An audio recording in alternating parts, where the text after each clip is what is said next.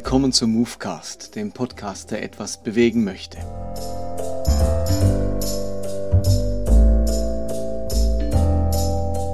Mein Name ist Martin Benz und jetzt geht's los.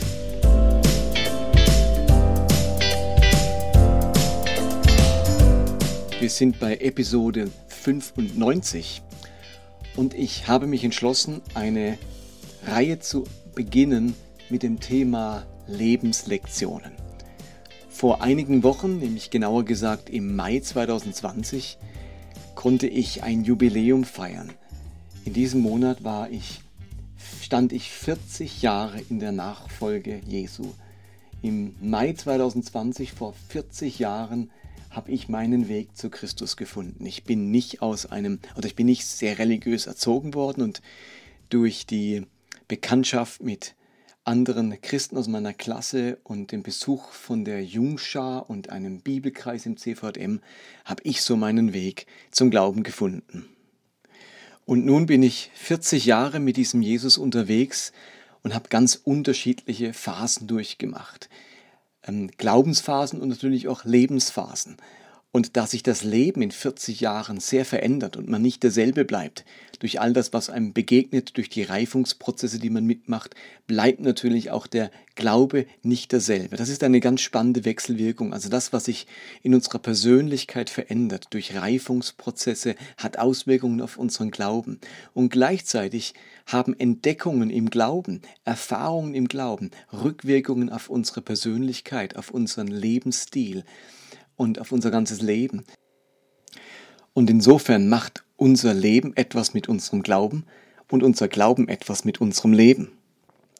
Und ich erlaube mir jetzt einfach für die nächsten Folgen etwas von dem zu schildern, was mich das Leben und vor allem der Glaube gelehrt hat. Ich habe mir überlegt, was sind so ganz entscheidende Lebenslektionen, die ich in diesen 40 Jahren gelernt habe, mitgenommen habe oder immer noch am Lernen bin, aber sie eine zentrale Rolle spielen. Und da wird es jetzt in den nächsten Wochen immer wieder um so eine Lebenslektion gehen.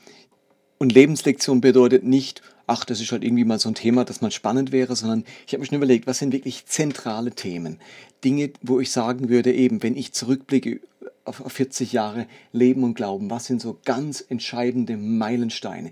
Was sind entscheidende Lektionen, ohne die man nicht derselbe wäre? Ähm, was würde ich gern weitergeben, wenn mir mich fragen würde, was ist das Wichtigste, was du in den letzten 40 Jahren gelernt oder erlebt oder erkannt hast? Und vielleicht gibt es in 20 Jahren nochmal so eine Reihe nach 60 Jahren, aber ich dachte mir, 40 Jahre ist mal ein Zeitpunkt, wo man sowas mal sich erlauben darf. Und genau, also deswegen ganz entscheidende Themen, die jetzt in den kommenden Wochen dran sind. Und heute geht es um den Geist. Diese Episode heißt also Lebenslektion Geist als ich so zum Glauben gefunden habe. Da muss ich sagen, geschah das eher, weil meine Freunde auch das so gemacht haben. Da war ich 13 Jahre alt und das haben Klassenkameraden eben auch gemacht und sie, sind zu, diesem, zu dieser Jungschau und diesem Bibelkreis. Und irgendwann habe ich da, wie das in evangelikalen Kreisen so ein bisschen üblich war und der CVM bei uns im Ort war ziemlich evangelikal geprägt, habe ich auch so mir die vier geistlichen Gesetze erklären lassen und das Übergabegebet gesprochen. Und so kam ich dann zum Glauben. Aber es stand dahinter jetzt keine tiefe Überzeugung im Sinne von einem, auch einer, einer Bußerfahrung, einer Umkehrerfahrung. Es war auch mehr Neugierde oder das, die, die, die, die spannende, da was Neues zu entdecken oder etwas mitzumachen, was andere eben auch machen. Und so habe ich dann auch angefangen, ähm, in der Bibel zu lesen, mir eine Bibel zu kaufen, stille Zeit zu machen. Da gab es vom Bibellesebund das Geradeaus, das gibt es wahrscheinlich heute noch. Und dann habe ich angefangen, jeden Tag in diesem Geradeaus zu lesen und habe das als außerordentlich mühsam erlebt. Ich bin also dann morgens, bevor ich in die Schule bin, noch im Bett, ähm, dann aufgewacht und habe ähm, das Geradeaus zur Hand genommen und versucht, das zu lesen. Und es ist mir ungeheuer schwer gefallen, irgendwann diese Bibel zu lesen. Und wenn es auch nur wenig Verse waren, die man da lesen musste, es waren vielleicht drei, vier, fünf oder maximal zehn Verse oh, ich fand das anstrengend und ich habe überhaupt nichts kapiert. Und eben, wenn einem dann die Bibel nichts sagt, dann wird es total mühsam, sie überhaupt zu lesen. Und ich fand es eine ziemliche Zumutung Gottes, äh, dass wir da morgens in der Bibel lesen sollen, wenn man nichts versteht und wenn es totlangweilig ist. Und so habe ich mich mit dieser Bibel durchgeschleppt, mehr schlecht als recht, und ich hatte keine besondere Beziehung oder Leidenschaft für diese Bibel. Und im Rahmen dieser Jungschar und dieses Minnerbibelkreises haben wir regelmäßig Jugendfreizeiten gemacht. Im Sommer eine und im Winter eine, da bin ich mitgegangen. Und vor allem die im Winter waren eher geistlich so intensiver. Da ging es dann wirklich dann um Jüngerschaftsthemen und Bibelarbeiten. Und ähm, auf einer dieser Freizeiten ging es plötzlich ums Thema Heiliger Geist oder jemand hat mir erzählt, dass er vielleicht in so charismatischen Kreisen war. Und dann habe ich angefangen, so äh, Bücher mir auszuleihen über Geistesgaben, über das Thema Geistestaufe. Und es hat mich total fasziniert. Diese Welt des Geistes, diese Erfüllung mit dem Heiligen Geist. Und ich habe dann äh, richtig mit ganz vielen Leuten darüber geredet und gebeten, sie sollen doch für mich beten, dass ich diesen Heiligen Geist empfange. Und dann haben Leute mit mir gebetet und mir die Hände aufgelegt. Und das war mir ganz, ganz wichtig, äh, so eine geistliche Erfahrung zu machen. Und als ich dann wieder nach Hause kam, habe ich ähm, diese Bücher fertig gelesen und mir äh, ein weiteres Buch besorgt. Wie hieß es? Dennis Bennett in der dritten Stunde, glaube ich, hieß es. Und von Torrey ein Buch über den Heiligen Geist. Und dann habe ich ganz intensiv angefangen, bei mir zu Hause in meinem Kämmerlein sozusagen, um eine Erfüllung mit dem Heiligen Geist zu beten. Und weil ich eben auch ein Buch über die Geistesgaben gelesen hatte, habe ich auch darum gebetet, diese Geistesgaben zu empfangen. Und die Theologie, die ich in diesen Büchern so gelesen habe, war irgendwie darauf ausgelegt, dass das, die Erfüllung mit dem Heiligen Geist verbunden war mit dem äh, Empfang der Sprachenrede, der Gabe des Sprachenredens. Und in den Büchern konnte man so lesen, dass es oftmals so wie eine Art Gehorsamsschritt war, einfach anzufangen, äh, in Sprachen zu reden, zu glauben, dass Gott einen wirklich erfüllt hat und in Sprachen zu reden. Und dann habe ich das gemacht. Ich habe mich da an meinen Schreibtisch gesetzt und habe nochmal ganz intensiv um eine Erfüllung mit dem Heiligen Geist gebetet und habe dann einfach mal angefangen, in Sprachen zu reden. Und dann hat sich das so menschlich angefühlt. Ich dachte, ach du meine Güte, das machst du jetzt selbst. Du erfindest irgendwelche Laute und, und Worte und Silben. Äh, das ist garantiert nicht von Gott, das machst du selbst. Und war äh, eher äh, verzweifelt, als dass ich mich erfüllt gefühlt habe. Und weil ich so verunsichert war, ob ich das jetzt menschlich selber mache oder ob das vom Heiligen Geist ist, habe ich dann zu Gott gesagt, und das würde ich jetzt niemandem meiner Hörer so empfehlen, aber ich habe das damals als Kern, da war ich glaube ich 15 oder 16, 15 ähm, glaube ich, äh, gesagt zu Gott, jetzt nehme ich die Losungen, kennt ihr ja die Herrenhuter äh, Tageslosung, und die schlage ich, die schlage ich heute auf, habe sie noch nicht gelesen gehabt, und was heute drin steht, ist, da musst du mir mit diesem, mit, dieser, mit diesem Vers und so weiter, mit diesem Text sagen, ob mein Zungenreden echt ist oder nicht. Und dann las, schlug ich auf und der Text war dann aus Psalm 66, Vers 20 und dort stand, Gelobt sei Gott, der mein Gebet nicht verwirft, noch seine Güte von mir wendet. Und das hat mich schon mal total ermutigt. Meine Frage war ja, Gott, ist dieses Zungengebet angenehm für dich oder, oder ist das einfach menschlich? Nein, Gott verwirft mein Gebet nicht. Und dann steht ja immer oftmals noch so ein Gebet drunter. Und in diesem Gebet stand wirklich wörtlich, alles ist Gabe von dir, nichts habe ich von mir selbst. Und ich war so baff, als ich das las, dass wirklich ähm, Gott mir damit bestätigt, dass ich das nicht selber mache, sondern dass es von ihm war. Das war für mich so als Teenager eine unglaubliche Erfahrung, die verbunden war mit diesem Gebet um den Heiligen Geist. Aber das war nicht das Entscheidende, was passiert ist. Das Entscheidende, das passiert ist, war etwas anderes. Nicht dieses Zungenreden, sondern es hat sich etwas in meiner Haltung, in meiner Leidenschaft für die Bibel verändert. Plötzlich habe ich ein Feuer und ein Brennen für diese Bibel empfunden. Ich habe den Eindruck, ich hatte den Eindruck, bei mir ist genau das passiert, was die Jünger in Lukas 24 erleben. Da heißt es in Vers 45 über Jesus und er öffnete ihnen, also den Jüngern, das Verständnis für die Schrift, so dass sie sie verstehen konnten. Und ich habe den Eindruck, bis heute, dass damals genau das passiert ist. Ich habe plötzlich angefangen, diese Bibel zu verstehen oder sie verstehen zu wollen. Sie hat mir etwas bedeutet. Ich wollte sie kennenlernen und ich habe plötzlich was verstanden von dem, was ich gelesen habe. Und ich habe mir daraufhin eine ganz äh, tolle Studienbibel gekauft und ich habe diese Bibel verschlungen. Ich habe sie gelesen. Ich habe dann ein Buch von Watchman nie gelesen über Jüngerschaft. Und er erzählt in dem Buch, dass er sich entschlossen hat, die Bibel in seinem Leben, zu seinen Lebzeiten hundertmal durchzulesen. Und da habe ich mir gesagt, so, das will ich auch. Und ich habe ein ungeheures Feuer für diese Bibel empfunden. und habe mir dann vorgenommen, ich lese die auch ganz oft durch. Und wenn ich es hundertmal schaffen will, dann muss ich sie zweimal im Jahr durchlesen. Und habe mir dann einen Bibelleseplan selbst kreiert, sodass ich zweimal im Jahr die ganze Bibel durchlesen konnte.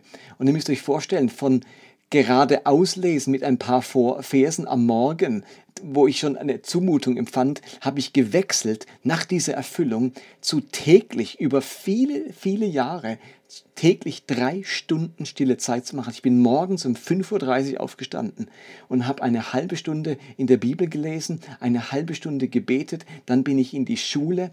Auf dem Weg zur Schule habe ich mich mit Freunden aus diesem Bibelkreis getroffen und wir haben dann unterwegs angefangen, ähm, zu beten in so einem Waldhütchen, das da auf dem Weg lag. Und dann hat unser Rallye-Lehrer, das war der katholische Priester aus unserem Ort, das mitbekommen und war total begeistert von unserer Entwicklung und hat uns dann äh, das Pfarrhaus oder die, die, das Gemeindehaus neben der Schule zur Verfügung gestellt. Und dann haben wir uns jeden Morgen dort zum Beten getroffen und dann kamen andere Schüler dazu, dann kamen Leute aus dem Dorf dazu. Wir waren teilweise zwischen 30 und, und 40 Personen am Morgen, die da gebetet haben vor der Schule, bevor wir zur Schule gegangen sind. Dann haben wir einen Gebetskreis gestartet, wo zwischen 30 und 50 Jugendliche dazu kamen kamen in diesen Gebetskreis. Und wenn ich dann mittags nach Hause kam, dann habe ich meine Hausaufgaben gemacht. Und danach habe ich mir noch mal eine Stunde Zeit genommen zum Bibellesen und eine Stunde zum Beten. Das war mein Alltag für viele Jahre. Ich war so on fire nach dieser Erfüllung im Geist Gottes. Und ich wollte natürlich dann die Bibel richtig gut kennenlernen und habe mir dann selbst, so gut es ging, Hebräisch und Griechisch beigebracht, habe mir den ähm, Bauer äh, griechisches Lexikon und Gesenius hebräisches Lexikon gekauft. Das war damals richtig teuer, da habe ich mein ganzes Taschengeld aufgewendet, beides über 100 D-Mark gekostet. Und dann habe ich versucht, eben Worte im Griechischen, im Hebräischen zu lesen und rauszufinden, was diese Worte genau bedeuten und wo die sonst noch in der Bibel vorkommen. Das war eine ungeheuer spannende Zeit. Und so habe ich über viele Jahre zweimal im Jahr neun Kapitel am Tag die Bibel durchgelesen und versucht, sie so gut kennenzulernen, wie es nur geht.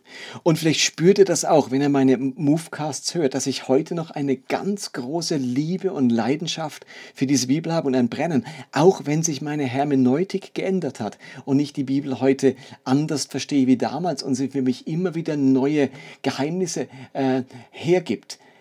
Und ich, ich lese sicher nicht mehr so wie früher mit dem wörtlichen Ansatz und so weiter, aber das heißt nicht, dass ich die Bibel heute nicht noch genauso spannend finde und noch genauso einen Schatz und ich noch eine, genauso eine Leidenschaft dafür habe. Also eine, Hermeno eine veränderte Hermeneutik hat nichts damit zu tun, ob man dieses Buch schätzt und liebt oder nicht. Also ich bin jetzt kein liberaler Knochen geworden, dass ich sage, ach, die Bibel kann ich eigentlich vergessen, die ähm, muss man gar nicht mehr lesen. Im Gegenteil, ich möchte sie so viel lesen, wie ich kann. Zwar mit einer anderen Brille, aber sie ist mir immer noch ein kostbares Buch. Und seither glaube ich, dass eine ganz starke Auswirkung des Heiligen Geistes in unserem Leben etwas mit unserem, unserer Haltung, unserer Leidenschaft für die Bibel zu tun hat. Und insofern habe ich viele Jahre hinter mir, ich war ja auch lange Zeit Teil der Vineyard-Bewegung, die ich als charismatischer Christ sozusagen verbracht habe. In den unterschiedlichen Kreisen, auch charismatische Erneuerung und eben dann Vineyard-Bewegung. Und es würden sich, werden sich manche vielleicht wundern denken, ach du meine Güte, also davon habe ich mich ja aber lang getrennt. Ich höre diese Movecast, weil ich da von dieser ganzen Charismatik weggekommen bin und weil mir das geschadet hat und so weiter. Und wundert euch vielleicht, dass ich äh, daherkomme und vielleicht mich immer noch als charismatisch empfinde.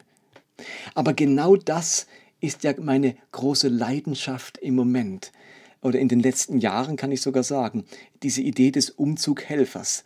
Ähm, Menschen zu helfen, Glauben neu zu entdecken, die Bibel neu zu entdecken, ohne dabei abgebrüht oder leidenschaftslos ähm, zu werden. Versteht ihr? Ich möchte die Bibel lesen, sie lieben, Leidenschaft dafür haben, ohne eine total einfache und unreflektierte Hermeneutik haben zu müssen. Ich glaube, dass man eine progressive Hermeneutik haben kann und trotzdem eine Leidenschaft für die Bibel. Und für viele geht das gar nicht zusammen. Die denken sich, also wenn ich die Bibel ernst nehme, dann muss ich sie eben auch wörtlich nehmen. Wenn die Bibel für mich das wichtigste Buch ist, dann muss ich alles so nehmen, wie es dort steht. Die können sich gar nicht vorstellen, dass es auch noch eine andere Kombination gibt, nämlich eine Leidenschaft für die Bibel und trotzdem einen ähm, Umgang mit der Bibel, die nicht alles wörtlich nehmen muss, und die nicht alles historisch nehmen muss. Und für viele heißt charismatische Existenz gleichzeitig so ein bisschen den Verstand ausschalten zu müssen, dass da eine Konkurrenz entsteht zwischen Denken und Glauben. Und ganz viele charismatische Kreise bauen da wirklich eine Spannung auf. Ich erinnere mich noch an einen, der, der, der Pastor in meiner Gemeinde, ähm, der, der meine auch mein Nachdenken und mein, mein kritisches Rückfragen so erlebt hat und der mir dann den Vers mal mitgegeben hat an einem ähm, wo hieß aus Sprüche 3, Vers 5, verlass dich nicht auf deinen Verstand, sondern auf, deinen, auf den Herrn, so im Sinne von, Verstand ist gefährlich, denk nicht zu viel, ähm, Geist und Denken, das widerspricht sich. Entweder du vertraust Jesus und, und hinterfragst nicht viel, oder ähm, du wirst eben zu so einem Kopfchristen. Und ich habe da ja auch mal ziemlich am Anfang eine Episode gemacht zum Thema des Kaisers neue Kleider, wo ich mir irgendwann gesagt habe, ich möchte ein Christ sein, der offen ist für den Heiligen Geist, für seine Gaben, für die Charismen. Ich möchte charismatisch sein, ohne so typisch charismatisch zu sein, wo man eben alles glauben muss, wo man nichts hinterfragen darf. Wo Christen sich zu lange etwas vormachen, als würden sie geheilt sein oder als würden sie dies oder jenes erleben, wo sie zu allen möglichen Erfahrungen ab, abnicken müssen und innerlich denken, aber ich komme da nicht mit, ich kann da irgendwie nicht mitmachen, ich habe das alles nicht erlebt, ich fühle mich als Heuchler, wenn ich da mitmache, aber ich muss das Spiel mitspielen. Und da wollte ich aussteigen. Insofern ist meine erste große Lebenslektion, dass es ungeheuer wichtig ist, dem Heiligen Geist Platz zu geben in unserem Leben, seinem Wirken und und gelernt zu haben, dass der Heilige Geist etwas tut mit der Bibel in meinem Leben, der ist für mich ganz entscheidend, um dieses Wort lieben zu können, schätzen zu können und verstehen zu können. Und zum anderen habe ich gelernt, dass der Geist wichtig ist, um Fähigkeiten in mir zu wecken, die ich ohne ihn eben nicht hätte. Fähigkeiten, Charaktereigenschaften, der Geist Gottes spielt eine ganz wichtige Rolle in meinem Leben, aber ich möchte nicht in, eine, in die typische Falle hineintreten, dass mit dem Heiligen Geist ganz bestimmte Frömmigkeitsstile einhergehen müssen, hinter denen ich heute nicht mehr stehen kann. Ich möchte also das Kind nicht mit dem Bart ausschütten. Ich möchte ein Mensch des Geistes bleiben, ein charismatischer Mensch, ohne diese typische Frömmigkeit an den Tag zu legen, ähm, die ich an so vielen Orten antreffe, die ich als unreflektiert empfinde, manchmal auch als unauthentisch, als unecht, wo Menschen sich was vormachen oder wo ich als ungesund empfinde. Mir sind zu viele Frömmigkeitsstile begegnet, die am Ende etwas Krankmachendes an sich haben, wo Menschen bei Ekklesogenen, also von der Kirche herrührenden Neurosen landen, Angstzuständen, Zwängen, Unfreiheiten und so weiter. Und gleichzeitig hat man den Eindruck, dass das vom Geist Gottes gewirkt oder gewollt ist. Und wenn ihr gerade durch so eine Entfremdungsphase durchgeht, wo ihr merkt, ihr könnt mit diesem Frömmigkeitsstil auch nicht mehr, ihr müsst euch da irgendwie emanzipieren davon, es ist nicht mehr authentisch, ihr könnt da nicht mehr dahinter stehen, dann wünsche ich euch, dass ihr auch das Kind nicht mit dem Bart ausschütten müsst. Dieser Frömmigkeitsstil hat erstmal nichts mit dem Heiligen Geist zu tun. Bleibt offen für den Geist Gottes. Bleibt offen für sein Wirken, für sein Reden, dass er in euch ein Feuer anzündet, dass er in euch eine Liebe, weiterhin eine Liebe zu dieser Bibel schafft. Nicht zu der Auslegung, wie er sie vielleicht bisher erlebt hat, zu dieser Enge oder Gesetzlichkeit, wie er sie bisher erlebt hat. Nicht zu diesem Frömmigkeitsstil, aber eine Liebe zu seinem Wort und glaubt daran, dass er euch befähigen möchte, dass euer Leben anders abläuft und anders bevollmächtigt ist mit dem Heiligen Geist. Also bitte das Kind nicht mit dem Bart ausschütten. Wir brauchen den Geist Gottes. Das ist für mich eine ganz entscheidende Lebenslektion. Und wenn ihr jetzt den Eindruck habt, Puh, das klingt aber auch ein bisschen vermessen von dir oder fast arrogant. Du so oft die Bibel lesen, drei Stunden stille Zeit und so weiter. Also ähm, ist das nicht ein bisschen äh, arrogant, was du da erzählst? Das mag vielleicht sogar sein. Und deswegen bleibt dabei, die nächste Lektion wird nämlich heißen Demut.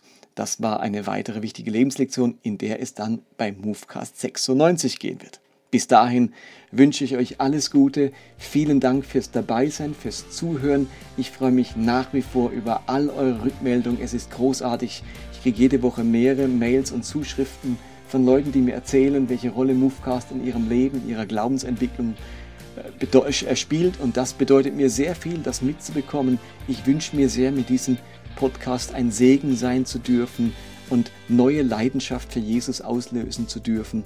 Und wenn ihr mir daran Anteil gebt an eurer Entwicklung, freue ich mich sehr. Und nach wie vor kann man Movecast unterstützen für die Entwicklung einer ganz neuen Webseite über PayPal unter der E-Mail-Adresse movecast gmx.de. Auch da vielen Dank für eure Unterstützung. In den kommenden Tagen werde ich die ersten konkreten Gespräche mit ein paar Fachleuten führen, die da eine Internetfirma haben, zum, zur Entwicklung dieser neuen Homepage. Bis dahin wünsche ich alles Gute, Gottes Segen, bye bye.